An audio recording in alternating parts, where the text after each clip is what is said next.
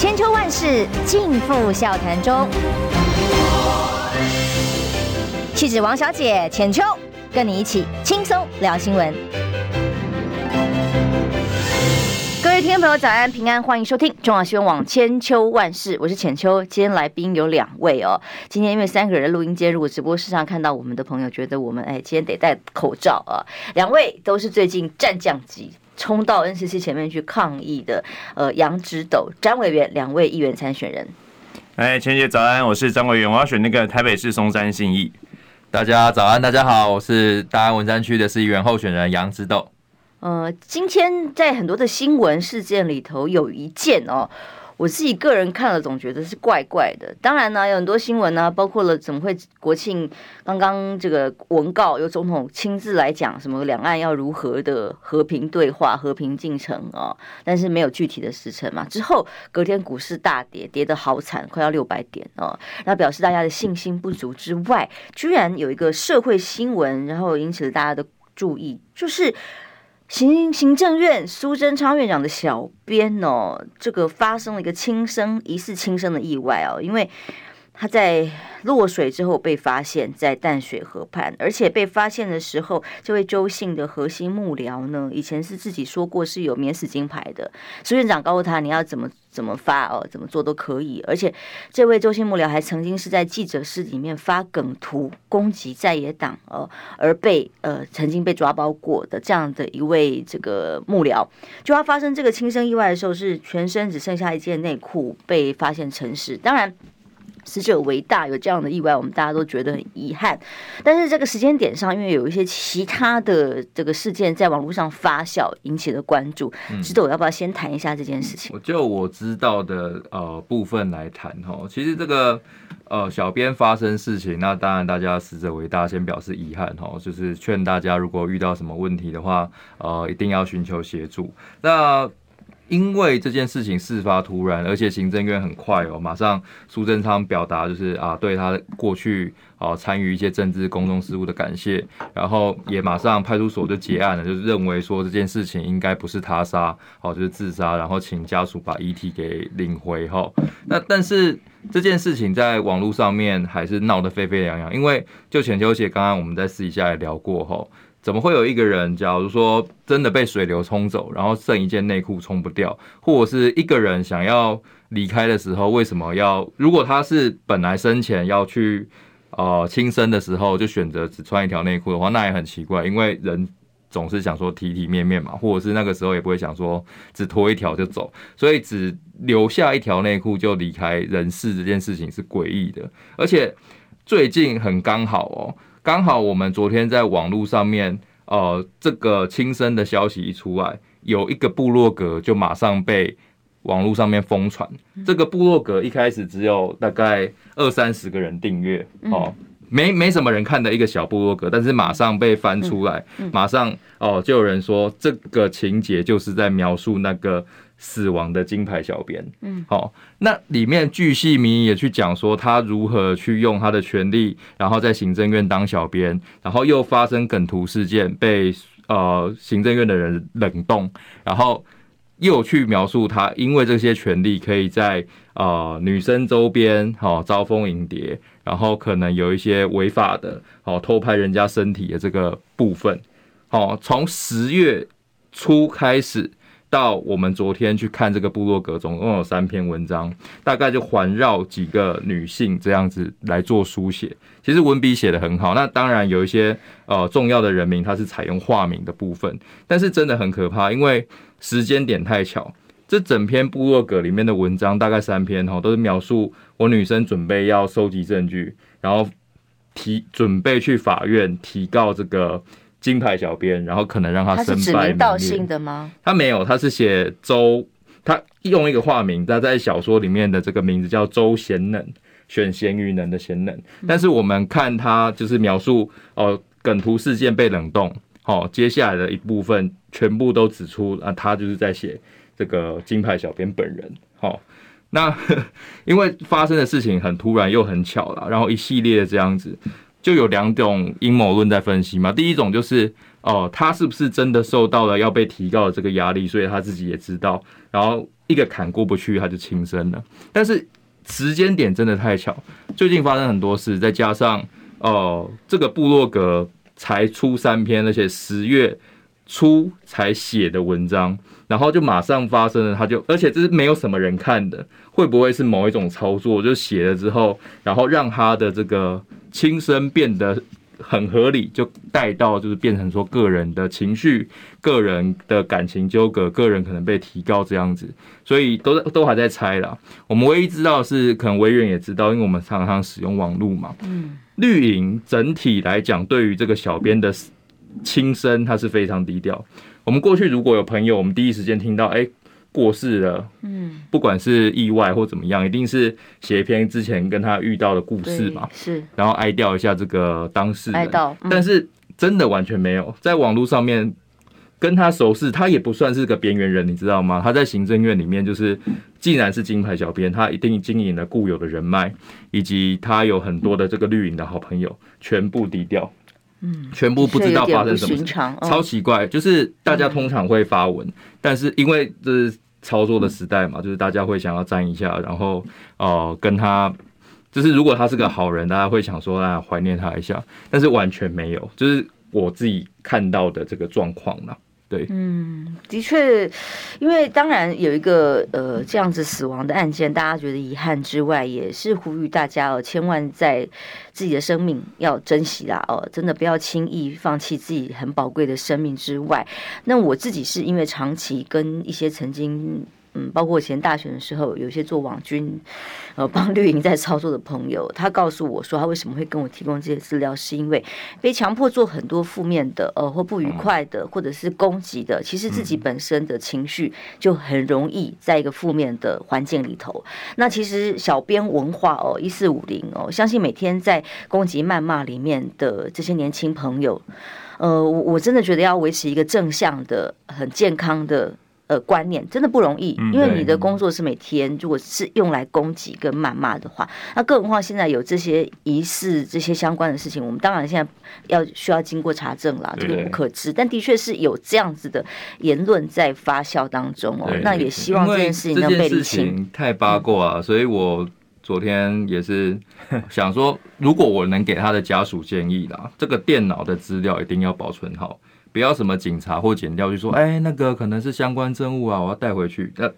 那如果带回去，是不是什么东西？也许有一些隐情就马上不见了。所以如果家属有听到，也许可以参考看看，去看一下他是不是真的因为感情问题，还是真的工作上遇到什么困难。这可以当证物的东西，先把它留下来。有朋友在问到底是什么事情，我再帮大家重复呃。就重点说明一下，他是被称为行政院王牌小编，一位周姓小编，他是十一号下午被发现沉尸在淡水河畔，而且现在二十九岁哦，他被形容是核心幕僚的原因，是因为他自己就曾经说过，呃，苏贞昌曾经让他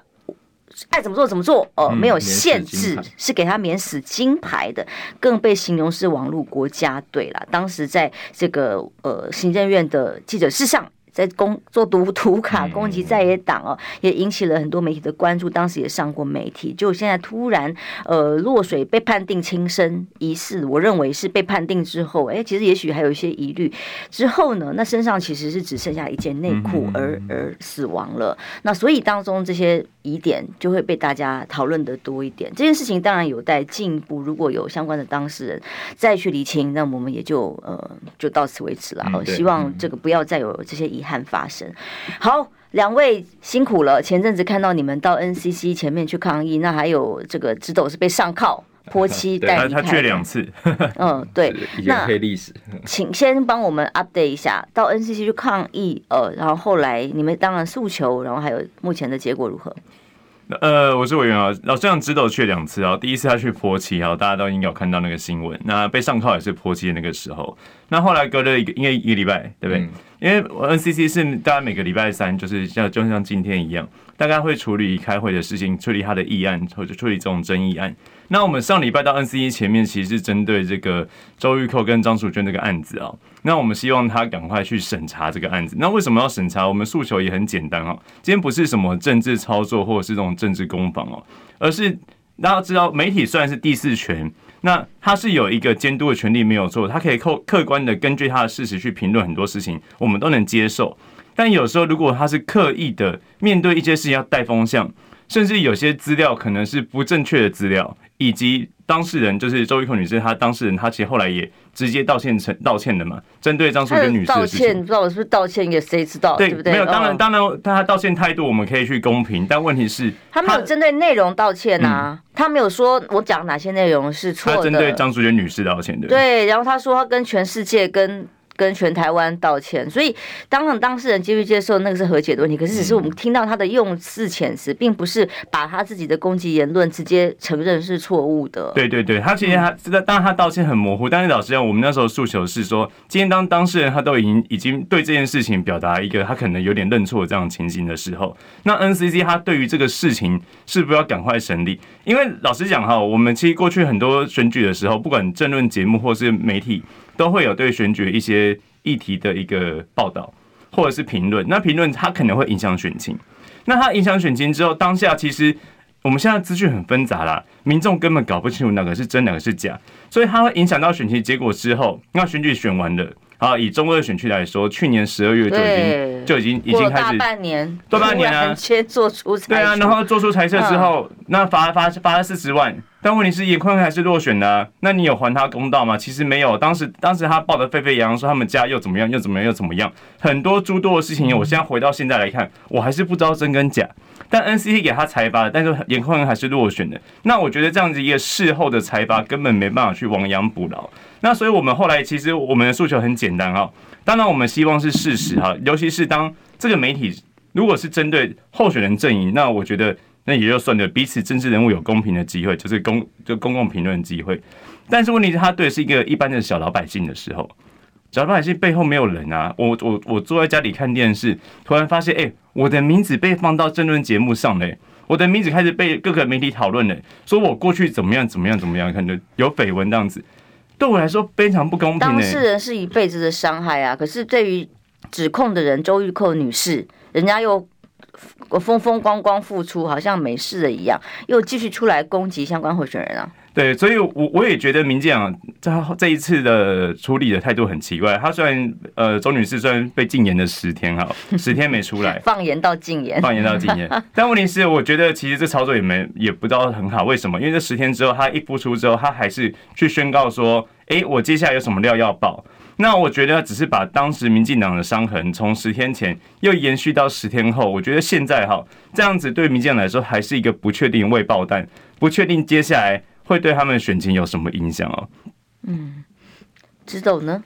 其实我觉得，呃，周玉蔻这件事情很简单呐、他就是某种媒体上面上演的正杰杀人。为什么我说他是？为什么我举例觉得他是正杰的案子相当类似？就是监视器受害者全部都拍到，就是你做的。你看，周玉蔻的确有一些不实言论，然后民事也发声明说啊，某些部分要道歉。例如说，他曾经在呃节电视节目说一件很扯的事情，说蒋万安不敢捐血，哦，因为他怕他的血被拿去做 DNA。哦，那这件事情很明显是假的，你稍微求证就知道，因为蒋万安过去有呼吁做捐血的活动嘛。那明示在他们的这个辣新闻的背后，哦。有一个说明，就是说啊，那个什么上次节目啊，做这件事情其实是错的。那像这件事情，以及对张淑娟女士的这个污蔑，其实我觉得周玉蔻当时会大放厥词，说有滚床单这些事情，就是看准了，就是张女士。不愿意出来，就是跟他浪费口舌，所以我觉得，哦、呃，被霸凌的人哈，真的要出来挺身而出，对抗这些邪恶哈，不然他们就会继续掌握麦克风，然后继续糟蹋你。当初我觉得他乱讲，就是咬定了啊，反正我联络不上，哦，他可能也不想要卷入尘世间的是是非非，所以哦，他就 对，就是啊，因为已经。不问世事很久，也不会出现在媒体版面。这个张女士，那但是就这样被糟蹋，所以她这一次出来真的是我们敬佩她，是相当勇敢的去对抗这样一个这样一个媒体人。但是就连周玉蔻自己本身都去认错了的这个案件，为什么不能速审速决？嗯，我们都知道刑法里面有一些案件，例如说哦，我们要快点审判，他可能符合某些要件，例如说比较轻微，或者是人已经自首了，那我们就来判判决嘛。或是案情单纯、啊。对对对，你看就是单纯啊，他就是已经当事人以及电视台都发声明道歉的情况之下，好，今天 NCC 竟然告诉我们说，哎，还是要给大家来说明啊，就是说什么，就是你已经知道他犯错，那就是去裁量说他犯戒罪的情节以及事后悔改的态度嘛，去看，哎。现在他即便付出，那依然是很高的这个气焰呐，完全没有攻击，完全没有悔改的这种感觉。那为什么要给他轻判呢？那当然是针对这个事件的情节，而且拖着不判，好不好？我完全不判啊！所以呃，他们是用这种。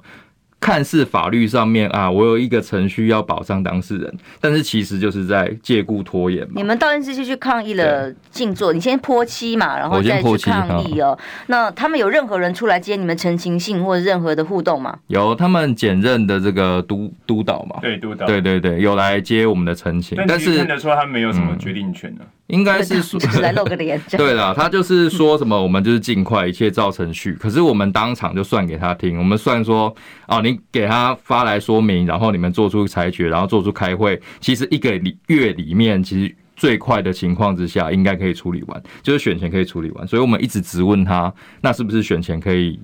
呃，有一个决议出来，惩罚哦造谣的媒体，惩罚造谣的媒体人，然后还给当事人一个清白。他们就说我们尽量啊，那所以我们会增强抗争的力道了。其实接下来会怎么做？来跟大家预告一下。呃，就是我们我就我个人而言呐，因为我觉得从坡期到静坐，其实是有一点。呃，从激烈到有点温和，那为什么会变成说本来是泼漆那么激烈，还要被上铐、被告毁损的这个是难得有个候选人选到被上铐带走。呃，对对啦，对啦，对啦，是。还剃光头的也是多了，对啦，但是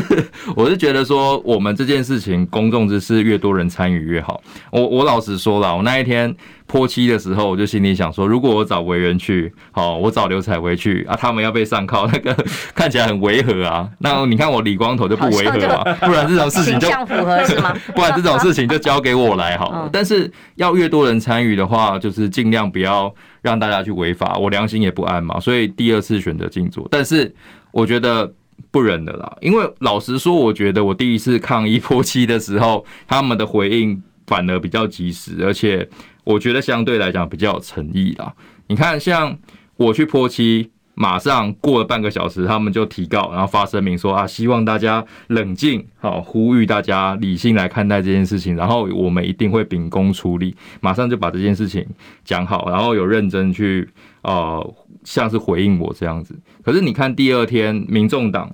那个时候，我也跟民众党的人就是同台聊这件事情，他们去现场举牌抗议嘛，然后说那他们有回你吗？我说没有啊，就是就没有回啊。做准鬼罪博魂对，所以我觉得说去举牌抗议，或者是在脸书发文去声讨，其实对 NCC 来讲已经。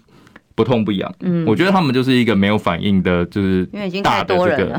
大大恐龙，所以你要去拿刀去去戳它了。那既然这样的话，因为我上次第一次泼有一些不尽理想的部分，哦，秀才造反，然后第一次去做这种抗争，我很多那个我那个时候漆泼出去还有百分之八十在在自己身上哦，在罐子里，因为真的太黏了，然后以前没有试过嘛。那最近我在研发各种技术哈，下次绝对。因为 NCC 如果不理他，我觉得我们就要处理他。因为如果大家都是想说在脸书上面发文，然后穿西装打领带的话，这些谣言在最后一个月，你也不知道民进党会用什么步数来攻击我们的候选人。我老实说啦，我们那时候颜宽恒输只输五趴以内，那这一次有一些咬得很紧的县市，例如说基隆、桃园、哈云林。还有新竹啊这些地方，如果说真的让造谣有办法去影响五趴的选票，就翻盘了。嗯，所以你不要以为就是有些地方真的很稳，所以我们大家都不用看真，不是。我们为了这个民主的结果，不要让民主被偷走，其实应该要主动的做出来一些比较激烈的行动，让他起码罪证确凿的周玉蔻，好，一定要让他有个应有的惩罚，不要让他再继续造谣。当不当不成秀才，只好当土匪来造反，是吗？我觉得我们都在学习的路上，忍无可忍的地步。我们先得进广告休息一下，马上回来哦。你知道吗？不花一毛钱，听广告就能支持中广新闻。当然也别忘了订阅我们的 YouTube 频道，开启小铃铛，同时也要按赞分享，让中广新闻带给你不一样的新闻。千秋万世尽付笑谈中，气质王小姐浅秋，跟你一起轻松聊新闻。后来撞宣网千秋万世，时间来到八点二十七分，我是浅秋。今天邀请的是两位很有战力的蓝营的呃，算是新生代哦，两位年轻的候选人杨直斗、詹维元。大家好，大家早安。呃，被选举选到上靠，啊，算是很少看到的案例。对，我也我也想说，是不是就是移送，然后把我送上警车就好？结结果竟然上靠了，对，好吧，那就留下一些照片。不止上靠了，我还。就是那一天，其实做了很多这辈子没有做过的事情。其实我这辈子做过违法，在道德上、在法律上最能被非议的，就顶多红灯右转。哦，那但是那一天，我把那个我们过去看电影，不是一些犯人。哦，他要拍一个照片，然后侧面的哦，背面一格一格的拍了。好，十根手指头的这个指纹也记录在了。对，所以以后不要乱来啊！真的不会的，不会乱来。至少他输入图库去比对的时候，没有一个悬案 可以透过我的指纹去去做破案哦，所以应该过去没做什么坏事。因为 NCC 理论上应该是个独立机关，但现在的很多的这个裁决或者是在呃所谓审查的过程当中，引起了社会大众非。非常大的质疑，那么以至于呃，如果说你们去抗议在门口一天两天，他不在乎的话，可能呃，直斗和委员他们决定会采取比较长期性的一个抗争，希望。在时程上，还有在这个呃所谓裁定上，哎，不要再选择办案哦，至少可以比较客观的方式。刚刚特别讲到的是对于选情的影响，因为不管媒体、侧翼、小编们，那么或者是像 NCC 这些机关哦，它所对选情产生的影响可能是很重大的。不过，根据美丽岛、美丽岛电子报哦，它的最新的民调，弃保效应这件事情，当然大家嘴巴上讲了好久，但是很有意思的是，居然他们有一题直接问：如果明天就要投票了。陈时中会被弃保哦，大家已经发现只有黄珊珊、蒋万安有可能当选的时候，那你会投给谁？嗯、那当然，美丽岛电子报这个黄黄呃、欸、这个刘呃吴子嘉哦，他已经公开讲他挺的是、嗯、是是民众党嘛。对。然后，但是他这个民调客不客观，那个有待商榷。但是他这个。内容数字上是可以观察一下。他说，结果呢，这样的问题一问出来，黄珊珊的支持度有四十二点七，蒋万安三十二点九。你认为这个算是一个客观指标吗？还是有可能发生的吗？我我觉得哈，选举它是这一次很多人都到底都在说，到底是弃黄保陈，就弃黄珊珊保陈时中，还是弃陈保黄哈？如果是这两个人选择的话，那。吴吴子嘉这个美丽岛这个电子报这民调很明确，就在操作这两个人之间弃保的问题啊。那到底会不会有弃保？其实过前两天或者上礼拜，很多人说，哎，他们不会有弃保问题，应该三咖都大家平均这样分配这样子。但其实就我们，因为我们二零一八年是帮丁守中选台北市长的，我们非常清楚那个弃保效应，虽然不会在选前的什么什么民调里面发酵或发生，但真正投票的时候，很明确的一定会发生。怎么说哈？当时我们的三组候选人，一个国民党丁守中，民进党是姚文智，那这个民众党就当时民众就是就是柯文哲嘛，就是台北市长他连任。结果呢，一开始的民调其实呃丁守中跟柯文哲是差不多的。那等到选举投票当天的时候，大家发现姚文智真的民调太低了。然后后来的确的确，就是我们在排队的时候，因为我们后来打官司嘛，打那个那个边投票边开票官司，的确有很多证人是跳出来讲说，我我在排队的时候看到那个。电视报道说：“哎，我姚文智已经落后了。”嗯，然后就听到后面没救了，没救了。然后就看听到后面的人说：“啊，这样子投阿贝，投阿贝好了，去投去投柯柯文哲好了。”那为什么会这样？很简单哈，今天蓝绿的支持者他是很稳定、很确定的。那极绿的支持者，他当然为了他要为了不要让国民党籍的候选人当选的时候，他会选择一个次佳的人。所以我们看到陈时中其实从参选到现在，他的民调一直没起来。老实讲了。就一直除了自由时报以外，就说对，除了那一篇到现在莫名其妙就没有人超越那一篇的数字哦。那陈时中他的民调一直很稳定哦，大概在三成左右而已。那你去看一下每个民调细部的分析，包含台北市长的得票率，民进党在台北市的那种呃，台北候选大概就是三成到三成五的得票率。所以陈时中一直维持在民进党所谓的基本盘里面，他没有办法突破到中间选民这样子。所以这个情况之下，其实没有办法突破到真选民的时候，他胜选的机会就会变低。变低之后，我觉得民进党支持者会看呢、啊，因为老实讲，黄珊珊对他们来说不是那么十恶不赦的人哦、喔。至少他以无党的角色。对，所以我觉得黄珊珊很聪明。为什么要无党？就是我觉得某种程度也是为了去吸引所谓的民进党的那个选民。过去也曾经跟蔡总统是手拉着手站在台上的呀。所以我要跟各位说，呃，民进党很多支持者是很讨厌柯文哲的，因为被觉得被骗了四年跟八年啊、喔。但是他们对黄珊珊没那么讨厌啊。就第一个是陈秋姐刚刚讲的。过去跟蔡蔡呃蔡英文有合作过选立委的经验，以及他哥哥黄曙光其实跟蔡英文是也是身边的人这样子，所以他的色彩其实没有这么的柯文哲，所以也因此民政民进党的支持者其实对黄珊没有这么的恶感的情况之下，他的选票选票浅绿，我甚至有时候觉得有些深绿很讨厌国民党的都有机会转移过去，所以后来为什么吴子嘉董事长要去做这个民调？他当然第一个在帮黄珊珊。好，就是你看四四成多啊，因蒋万安那么多，四成二哎，跟三成二哎。老实讲，我觉得十个百分比，我觉得还是要看他，因为他还是要看他取样，然后跟他那个问题实际上是不是完全按照他问题怎么怎么样去设计的，有没有任何引导式的方式啊？但我觉得这个情况之下，如果真的去发生弃保的话，的确，我觉得对于蒋万是个很大的威胁。而且老实讲，蒋万过去说黄珊珊有很多票是蒋万的票，都蓝白的问题嘛。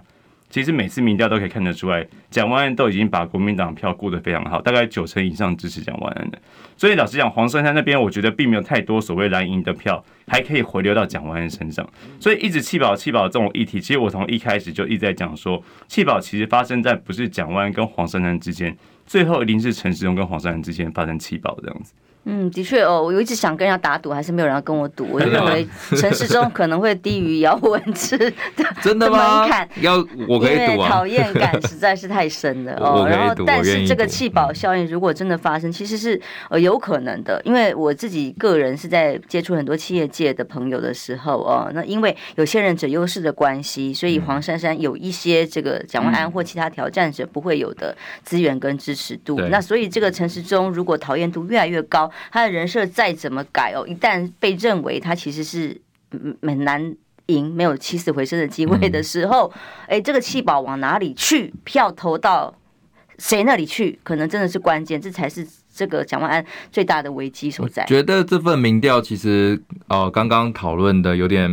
因为标题上面是讲说陈时中会被会被弃保吧，以这个为标，但是我们其实去看哦、呃，这份问卷其实三组都有做。就是哦，陈时中跟蒋万安只有他们可能赢的时候，以及陈时中跟黄珊珊只有他们可能赢，还有另外一组就是蒋万安跟黄珊珊的时候，我们可以去看到这个比照哈，去排序，因为当弃保发生，大家都是以嫌恶度为主。就我越不想让你上，好，我去投另外一个。那我自己最喜欢的那个没上没关系，但是我就是不要让陈时中我最讨厌那个人上。我们去看这个排序，应该是陈时中厌恶感最高是没有问题的。但是哦，因为这个吴子嘉董事长做了民调哈，黄珊珊是三组人马里面这个厌恶度仇恨值最低的。因为我们去看到，如果今天只有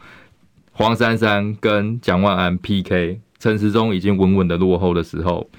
黄珊珊会当选。那份民调里面，黄珊珊也是当选，而且。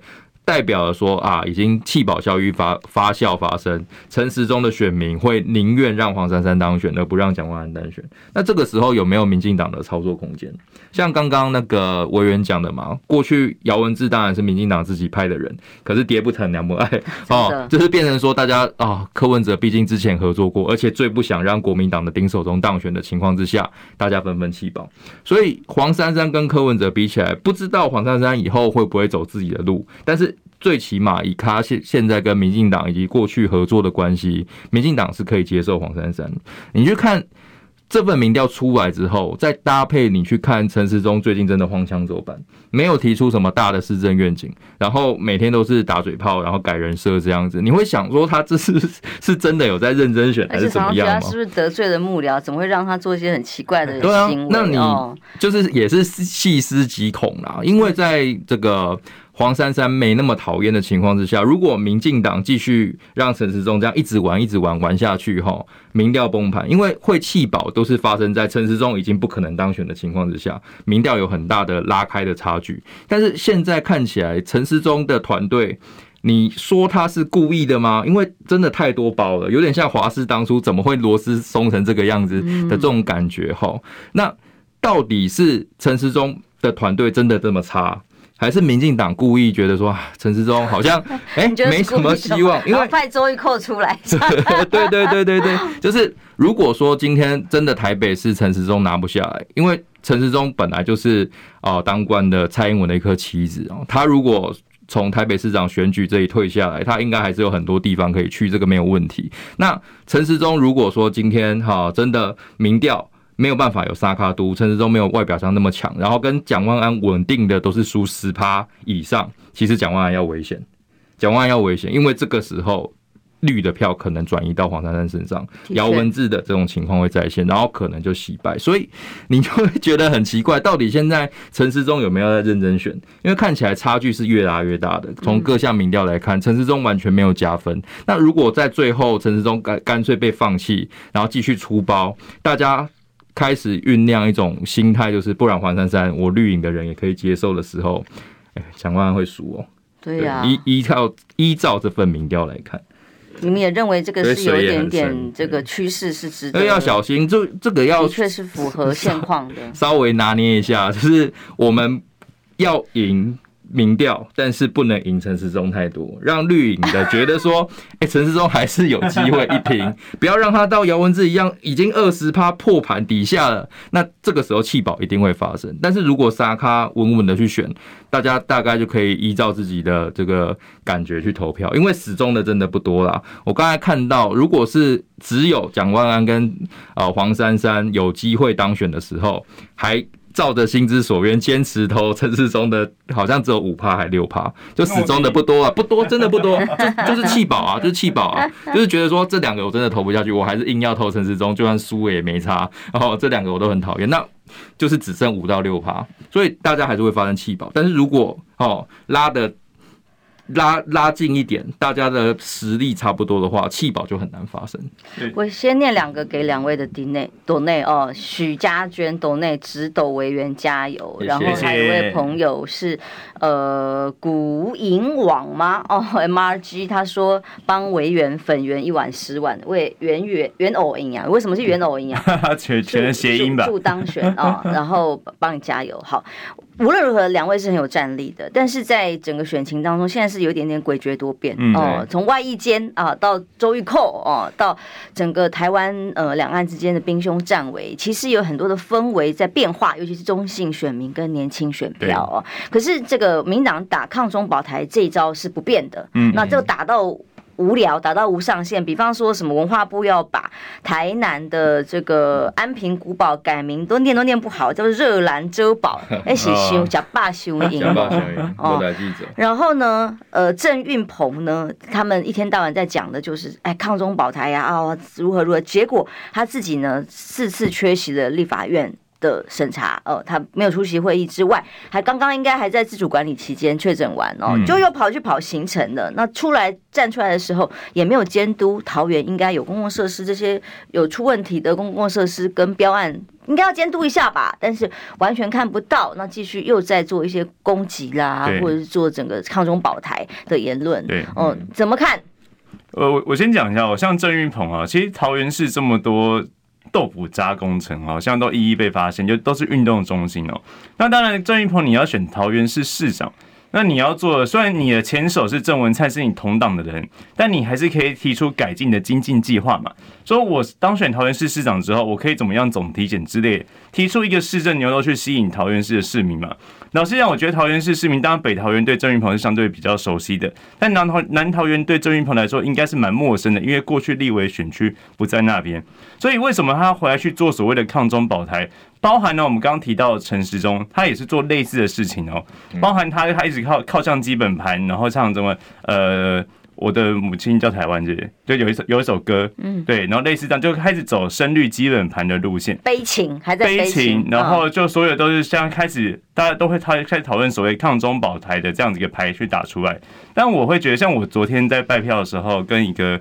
选民聊天，一个爸爸吧，大概五六十岁，他突然问我说：“你有没有觉得最近民进党有点走过头了，有点自食恶果了？”的确哈，我现在遇到选区比较偏年轻的选民或中间选民，大家对民进党其实没有特别的好感，他们也对国民党不一定特别支持哦，但他们会觉得说民进党都在玩那种相同的手法，选举的时候抗中保台，然后不然就是抹黑国民党，然后打那种人格毁灭战，其实选民有点烦的，那种人格贴标签，或许在当时韩呃韩国瑜那时候被罢免的时候，大家不断的去贴。然后是第一波他们成功的操作，但等到现在二零二二，他还在不断的全台湾各地遍地开花去贴跟他不同政党候选的标签的时候，民众会觉得说，选举一定要搞成这样子吗？那你们能不能好好的选贤与能，能不能好好提出你的政策牛肉？就没有嘛？所以导致现在我觉得民众对民进党已经有一种恶感了，他们会觉得说，民进党不要再骗我们了。所以包含年轻人会发现，年轻人其实我们过去说年轻人可能是天然台嘛，天然独。但即便他们台湾意识很强的情况之下，他们也知道民进党去操作这个事情。讲难听点，二零二二是地方选举，选上一个台北市长，他对于两岸关系可以改善多大？我不认为啊，会有一些民间的或者是非官方的交流，或者城市之间的交流。但对于两岸关系，不是国家大政真正的决策者，对，完全不是嘛。所以你说选一个地方选举，然后你搞个抗中保台进来，你目的是什么东西？大家会觉得很荒谬。会觉得说这个有一些很奇怪的一个一个鸿沟在，所以他这次如果再操操弄所谓的抗中保台，我认为这个牌是绝对不会发酵，而且我也认为民进党不是刻意的在这个时候做抗中保台。我觉得他是没有牌的，你知道？对啊，因为从外一间开始打全部人的论文，有个最新是许淑华南投县长参选人啊，成绩女超人被逢甲大学做出认定了哦。他说，虽然当中论文确有不当引述，但是并没有达到违反学术伦理的情节重大程度，所以只要做好修正就好吧，重新送回学校备查就可以，就也算在选前还蛮快速就告一段。他们可能会说逢逢甲大学国民党开的，很多啊。但是他们立刻就说：“呃，这个代表他是有有严重的瑕疵，然后表示他还是不符合选举资格。其实这个跟你之间哦，实在差太多。那个双杀，那个双主菜，然后双杀的情况，全部被认定严重的抄袭，这还有什么好说的？这个道德的标准就是两套。但是其实大家选民其实。”被看的弄得烦了，也看得清清楚楚，真的是一个智力大考验。大家不是白痴哦，嗯、我们还是得进广告休息一下，回来继续讨论。听不够吗？快上各大 Podcast 平台搜寻中广新闻网新闻，还有精彩节目都准时推送给您，带您听不一样的新闻。中广新闻，千秋万世尽付笑谈中。气质王小姐浅秋，跟你一起轻松聊新闻。欢迎回来，中央新闻网千秋万世，我是浅秋。今天邀请了两位国民党新生力的新生力军的战将级哦，泼漆上被上手铐啊、呃，还有去静坐抗议 NCC 独立机关不独立、不公正的两位候选人，呃，杨植斗、詹维元。大家好，我是詹维元。大家早安，我是杨植斗。两位哦，其实，在强哥礼让之下，让新生代可以 站出来啊！对无论如何，走到今天选战剩下倒数时刻，嗯、呃，看到现在选情的普遍的相对大家说冷之外哦，哎，到底年轻人中间选民在这么高比例的未表态里头，哎，现在可能殊死之战啊，在最后这一刻。那呃，当然从我们开始谈小编之死啊，我真的不知道当中有没有其他的猫腻。但是其实可以看得出来，整个如果在网军的操作上面，社会氛围哦，这一次选战上已经相对不是那么有用了，因为大家已经被哎训练到有越来越自主独立的判断能力，或者已经被操作到反哦，所以你自己观察这场选战打下来，中间选民年轻选票又有两岸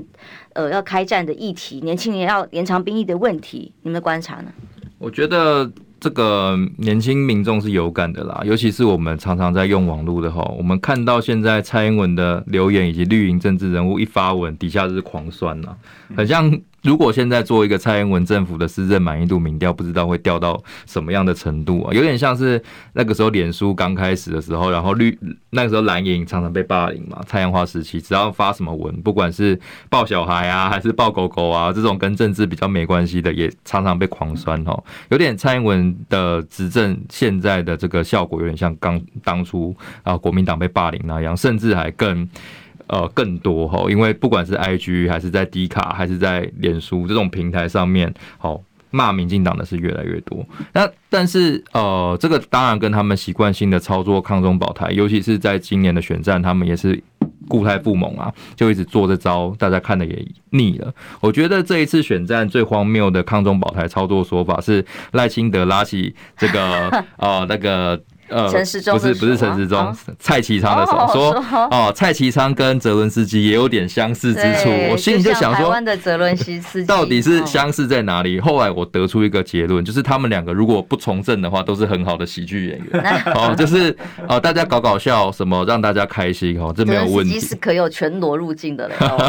对，就是呃，应该可以逗大大家蛮开心的，但是。实际去看这些战争的影片，哈，当然泽文斯基非常的会呃演讲，然后人也长得正正常常的，他去做一些，对啊，就是没有蔡其章长得那么猥琐嘛，我必须诚实的说，那个在影片里面，最近刚好我们的大安区党部的这个主委哈传一些影片哦。跟我们讲他的忧心啊，就是泽伦斯基去面见那些阵亡的家属，就送了一块奖牌。那每个家属都是非常的面露哀伤嘛，然后就是抱头痛哭啊，跟泽伦斯基拥抱，或者是跟他讲讲话这样子。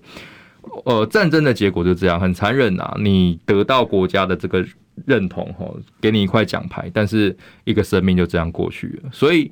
呃，我觉得在这一次，尤其青年非常有感的是。未来好要恢复一一年的兵役，我觉得这个是从四个月到一年会非常非常有感觉，而且尤其是两岸之间没有办法有一个稳定好和平的沟通管道造成的后果嘛。那现在既然说我们兵役要延长，这对很多的青年，而且虽然现在没有投票权，但是未来一定会发泄他的情绪。再加上呃，其实昨天有一句话在我的社群也发酵。就是中广董事长赵少康赵大哥所说的，好，票投民进党，青年上战场，真的是这个样子啊！你看，一直煽动抗中保台，然后把这个当做春药，选举的时候玩玩就算了，结果你认真在执行，好，然后不跟两岸之间有和平正常的交流，一直在做一个呃阻断所有和平共处的可能的时候，的确最后，好，你说蔡其昌，你说陈时中像泽伦斯基，好啊，那你问台中的。青年，你问台北的青年，非非但不长眼呐，你不要说青年呐，你住在这里哦，非但都会绕过你的头，什么时候会轮到我们，这是完全不知道。所以我也会未来再赞助几台公车，我觉得这是一个很有感的标题。像呃，强哥在二零一八年的时候，管中闵被搞哦，就是那个时候他也捐公车嘛，说呃票投国民党，台大有校长。但是我觉得这一次票投民进党的确青年上战场，我也会捐出几台公车作为宣传。我觉得，呃，当然现在选情整个是很冷的，可能大家会觉得说啊，这几个市长候选人提出来的政见跟我没有什么切身的关系。那民进党又一直在操作抗中的议题的时候，我有必要让年轻人去看说，真的走向战争这一条路的时候，我们不要说你在台北市生活啦，你整个呃。有没有家都还不知道，这样的状况应该要把它凸显出来，让他们去有感，然后投下心中那一票。你还要被抗中这样子的意识形态去操作吗？尤其是这是台北市长选举，如果。这一次抗中保台这张牌还能继续有效的话，我真的觉得台湾没有救。嗯，我先念一个超级留言，王宏文哦，他是斗内两位祝福直斗委员都高票当选。这一次两位在选战当中的表现呢，当然是相对的哎突出了哦，因为呃大家都觉得呃国民党为什么在刚刚讲啦，民进党的很多的独裁措施底下，让民众觉得不可思议，甚至是不屈不挠的状况之下，为什么还赢不到支持？哦，这当中牵涉到了国民党它的定位角色跟论述的能力，包括两岸和平，既然都派人到大陆去做一些沟通桥梁，可是却没有办法进一步好好的论述自己要扮演的角色是什么，所以年轻人会分不清楚到底你国民党要干嘛哦，你国民党要什么呢？那就在抗中保台，虽然如果画上等号等于要上战场，他们不愿意，但是也不想要像这个国民党讲不清楚，不知道国民党的选择是什么。你认为可以清楚的论述现在国民党要给年轻人是什么？两岸问问题上，他们要站定的立场是什么吗？我我觉得第一个啊，包含前阵子国民党副主席到中国大陆的事情哦。那我我也的确认为，国民党党中央在回答这个问题的时候有点闪躲啊，就是连邀请夏立言到节目上，本来答应了，后来党中央说不可以。对，真的吗？我我我我必须说，我那时候站出来反对，但我其实不是反对国民党这个这个这个态度啊，而是说你今天派出去之后，你要做什么，你清楚的去论述，你很明确跟民众讲。因为老实讲，两岸问题过去可能十十年前是国民党的有利的一个牌。但十年后，现在老实讲，大家会质疑比较多。那年轻人现在他们没有没有那么喜欢民进党情况之下。但他们会担心说两岸主权的问题，或台湾或中华民国尊严的事情，所以他们在投给国民党的时候会疑虑。我相信在地方选举不会发酵，但问题是，如果到二零二四的话，这还是国民党必须解决问题，包含就是说两岸路线，我们的路线是什么，我们应该用什么态度或什么样的名字去跟中国大陆去或中共去做一个交流。那我觉得国民党把这个讲清楚，其他地方才会渐渐渐渐换取民众的认同。那最后我还是讲一下刚刚兵役的事情哦。我觉得兵役，民进党不会实际把它操作成一年，虽然有美国老大哥的压力，但其实他在试个风向球，提出来为什么要现在提出来？因为他要去操作抗中保台这个牌，说哎，两岸很危险，所以我开始要把兵役延长一年的，去制造大家的恐慌感。但他真的会执行，大家邱国正也说再看看嘛。所以等等到说二零二四到底会不会真的变成延长一年？我相信是不会的，因为选前一定不会。我相信没人敢啊，我相信没人敢四个月变一年的，因为这样子其实真的年轻选票是会流失的。但他透过这样风向球去看年轻人对这件事情的反应，我觉得再决定。那我觉得现在民进党政府最麻烦的事情或最可恶的事情是，所有事情都把议题丢出来放到媒体上当风向球。看大家舆论之后，靠舆论来决定他的政策施政与否。但一个政府还是要有核心思想，你要怎么做，你觉得对的，你就把它做下去。嗯，以为是只有读稿机才是我们国家的核心思想，读稿机写什么就等于什么，读稿机才是本体啊。对对对，对，对，读稿机是当总统，那个、总统是分身，只 是 VR 出来的是吗？没错。哦，我再多念一个斗内，因为他的留言很有意思。Vivian Lin 他说他二十岁的儿子支持民进党，但他说他会投蒋万安，因为城市中防疫太烂，然后不清楚黄珊珊，所以他觉得这个回答让他很讶异。对对，所以这个是分裂投票的概念哦。年轻人在一些选择。上面的时候，一旦现在民进党的主轴看不太到政见，然后都在打抗中保台的时候，那只好往这方面思考啊，那或者往周玉蔻思考啊，啊，论文思考啊，哦，那如果到抗中保台这一步来做选票投票的决定权的时候啊，要么就不投票啊，要么可能就是会像刚刚所讲到的，要不要当兵这件事情，要不要上战场这件事情，不一定哦，可能不见得就会支持民进党了吧？然后我我补充一点哈，其实大家回。虽然可能有点遥远了哈，但回去思考一下自己十八岁或二十岁的时候，在对政党有什么想法？昨天恍如昨日，昨天 就是昨日啊，对，就昨天昨日。对，因为老实讲哈，那个年纪的时候，大家对政党意识是比较模糊。当然，家里的政党支持会影响到你的倾向，但其实那个时候他不会有那么强烈一个政党的认同感。所以，二十岁的一个年轻人或十八岁年轻人，他对于这个政策或选举，他会靠他自己的意识跟自己的意见去投。所以他当然会觉得说，可能他觉得民进党可能过去可以保障台湾的权利，但发现他怎么对台湾的防疫这么烂，然后施政这么烂的情况之下，他还是会重新去看政见的。所以我也是一直在呼吁说，大家不要觉得年轻人一定都是民进党，年轻人跟中间选民绝对是有机会把他抓回来，或者是你透过一些政策论述让他们吸引，进而支持国民党或其他政党，所以不用那么悲观了。对。其实我觉得像是刚刚讲到哈，国民党很多时刻一些议题是拿香跟拜的，我觉得这样很可惜，没有做出明确的市场定位。因为呃，我们有很多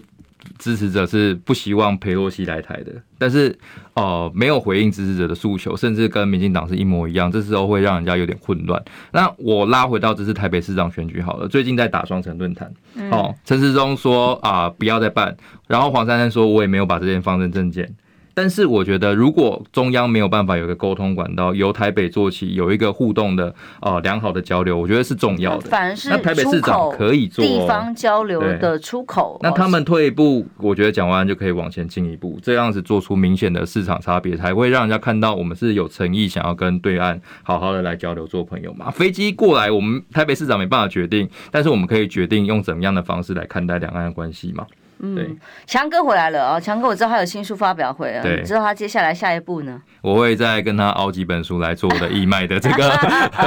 资金来源。他的下一步，当然他二零二二没有相关的角色嘛，没有选举，那他就是浮选哦，希望这个反绿的这个力量可以通通呃高票来做做做一些事情啦。那二零二四他有没有想法？他会再看看。嗯，的确到美国走了一趟，确诊了一趟，回来，大家拭目以待。无论如何，我是支持在野党的啊，监督实政才是我们媒体的价值。谢谢大家，平安健康，谢谢陈小姐，拜拜。